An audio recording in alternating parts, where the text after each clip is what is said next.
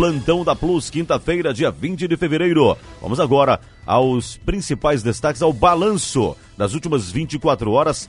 Que dia e noite de ontem foi esse, Fernando? Olha, nós tivemos aí, nas últimas 24 horas, uma sequência de crimes de morte que aconteceram, principalmente aqui na Grande Fortaleza. Mas há também o registro, segundo as informações colhidas nas últimas horas, de que também no interior a situação esteve realmente muito grave. Nós tivemos, inclusive, pelo menos dois assassinatos que aconteceram lá no município de Calcaia. Calcaia, onde exatamente a violência eh, já vinha sendo alvo de destaque no noticiário policial do estado do Ceará. E ontem, claro, nesta situação de insegurança, os criminosos evidentemente se aproveitam. Então nós tivemos um caso lá exatamente no distrito de Jurema, onde uma pessoa foi assassinada na noite de ontem e à noite, já no finalzinho, começando a madrugada, tivemos mais um crime naquele município. Tivemos um crime de morte à tarde no bairro Antônio Bezerra, onde um adolescente foi executado ao lado da areninha do bairro. Tivemos também o caso na Granja Portugal, onde aconteceu um duplo homicídio quando dois adolescentes de 13 e 14 anos também foram executados. Tivemos mortes também no município de Juazeiro do Norte. Daqui a pouco, inclusive, o nosso correspondente o, vai também tratar desse assunto. Tivemos crimes de morte em Jardim. A Luísio Vilar daqui a pouco vai trazer todas essas informações. E tivemos, meus amigos, um crime de latrocínio aqui na Zona Nobre de Fortaleza, nas proximidades do centro de eventos, quando bandidos praticavam assaltos em plena avenida Washington Soares, se aproveitando da situação realmente da falta de segurança. Agora, o que chamou a atenção da imprensa local e da imprensa nacional foi o episódio em que se envolveu o senador licenciado pelo estado do Ceará, Cid Gomes. E nós vamos agora, imediatamente, partir para Sobral, onde o nosso colaborador, o nosso correspondente, jornalista Wilson Gomes, vai trazer todas as informações sobre esse episódio, o estado de saúde do senador, bem como quais as providências que foram tomadas pelas autoridades naquela cidade. Wilson, bom dia.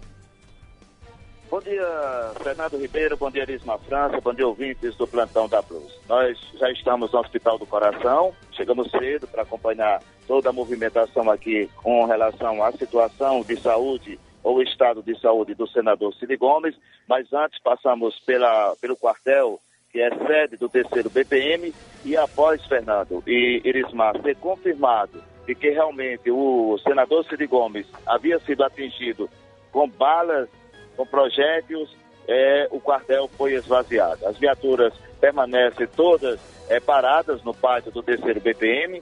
A, a, proteção ao prédio está sendo feita nesse momento pelo pessoal do COTAR.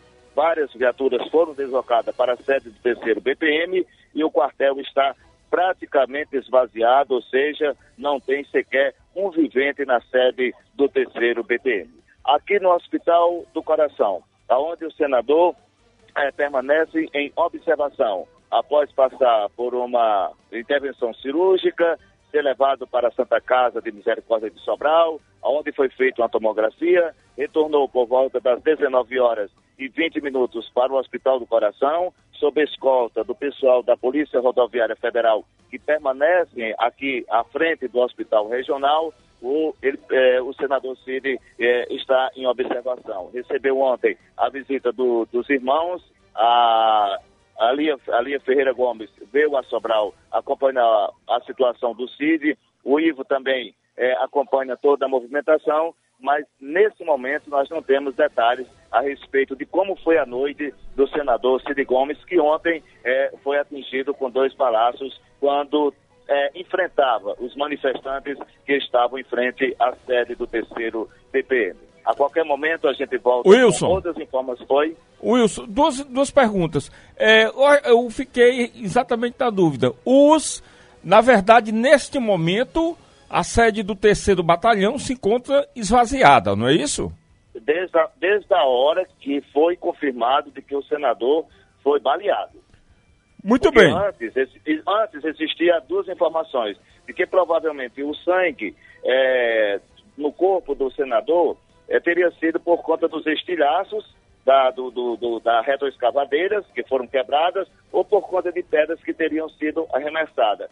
Quando chegou a informação, através do Hospital do Coração, dos médicos de plantão, de que realmente o Cid teria sido atingido com, não foi com bala de borracha, e sim com projétil é, real. normal, né? Munição e, real. Logicamente, isso. o pessoal, os manifestantes, foram saindo é, de pouco em pouco, de grupo em grupo, e nesse momento, à noite mesmo, o quartel já estava esvaziado. Passei agora pela manhã, antes de chegar ao Hospital do Coração, e a informação que a gente tem é essa: o quartel está esvaziado. De um lado, lá tem duas entradas, as duas entradas estão fechadas por policiais do, é, do COTAR. Isso, exatamente. Então, essa informação. O quartel, neste momento, está ocupado pelo Comando Tático Rural Cotar. Agora, uma pergunta que eu, que eu iria lhe fazer. E se sabe onde é que estão os manifestantes? Eles foram para um outro local? Onde é que esse pessoal se encontra? Ou não há, neste momento, nenhuma aglomeração de grevistas na cidade? não há nenhum ato manifestação na cidade de Sobral. Eles não se deslocaram para outro local, ou seja, foram fazer motim no outro local, foram fazer manifestação no outro local.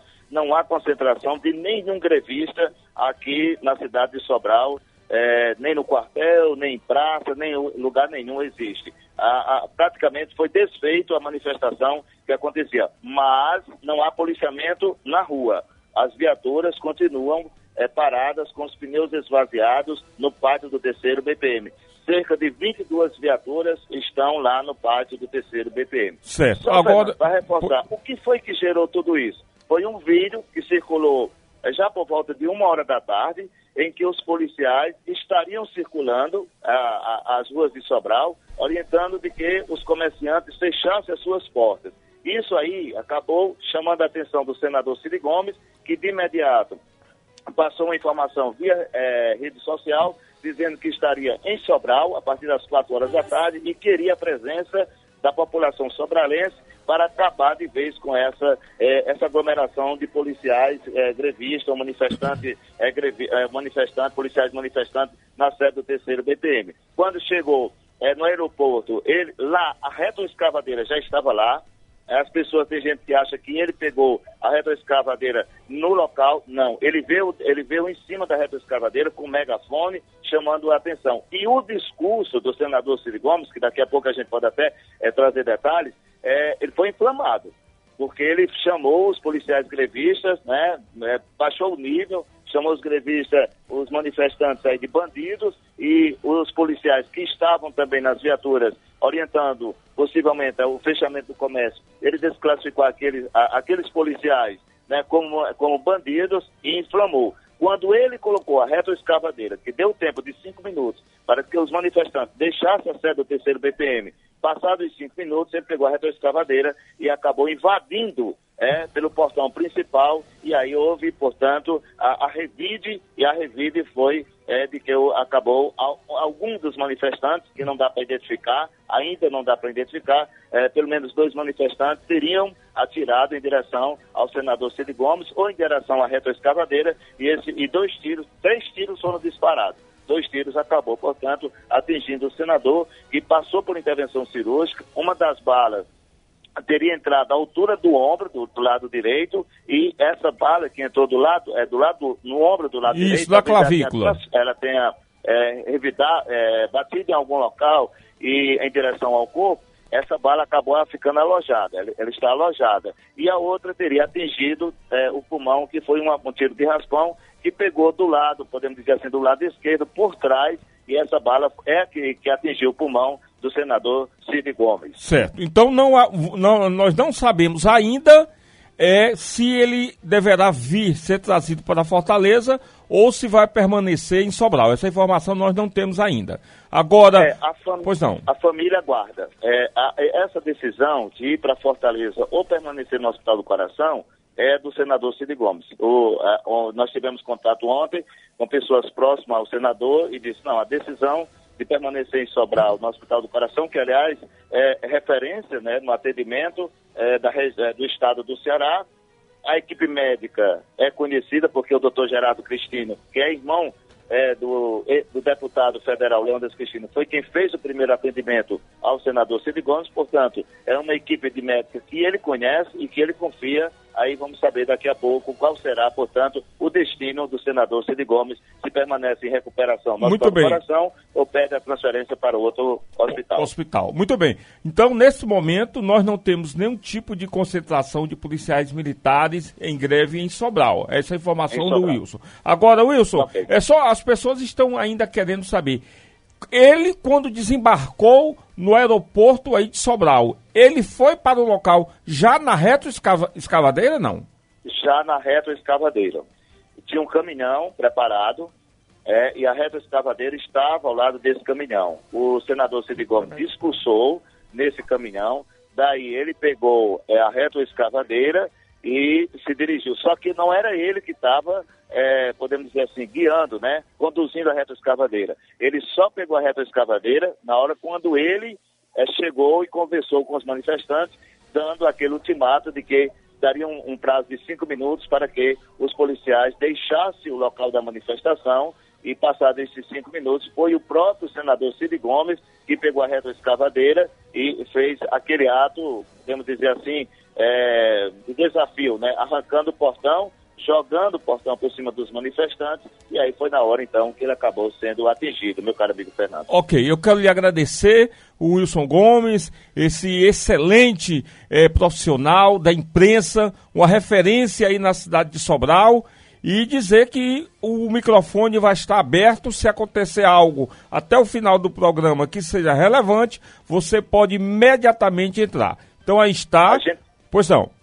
A gente volta, porque, logicamente, a gente quer fechar é, a informação com mais detalhes e durante toda a programação informativa da nossa Plus FM, até mesmo dentro do, do Ceará News, se houver também novidade, informações, nós estamos aqui de plantão exatamente para deixar os nossos ouvintes informados, porque para acabar com qualquer tipo, o, Luciano tem chamado muita atenção para não entrar nessa questão de WhatsApp, de Facebook, porque muitas vezes as informações elas não condizem com a realidade. Por isso que nós estamos aqui de plantão em frente ao Hospital do Coração, porque a Plus FM tem esse papel informar e informar com precisão, o cara me Fernando. Muito obrigado então, Wilson Gomes. Aí está a nossa cobertura. Nós estivemos agora, até agora, diretamente da cidade de Sobral sobre esse episódio. A gente vai voltar daqui a pouquinho com a cobertura da greve que infelizmente deixou o estado do Ceará num verdadeiro caos na segurança pública.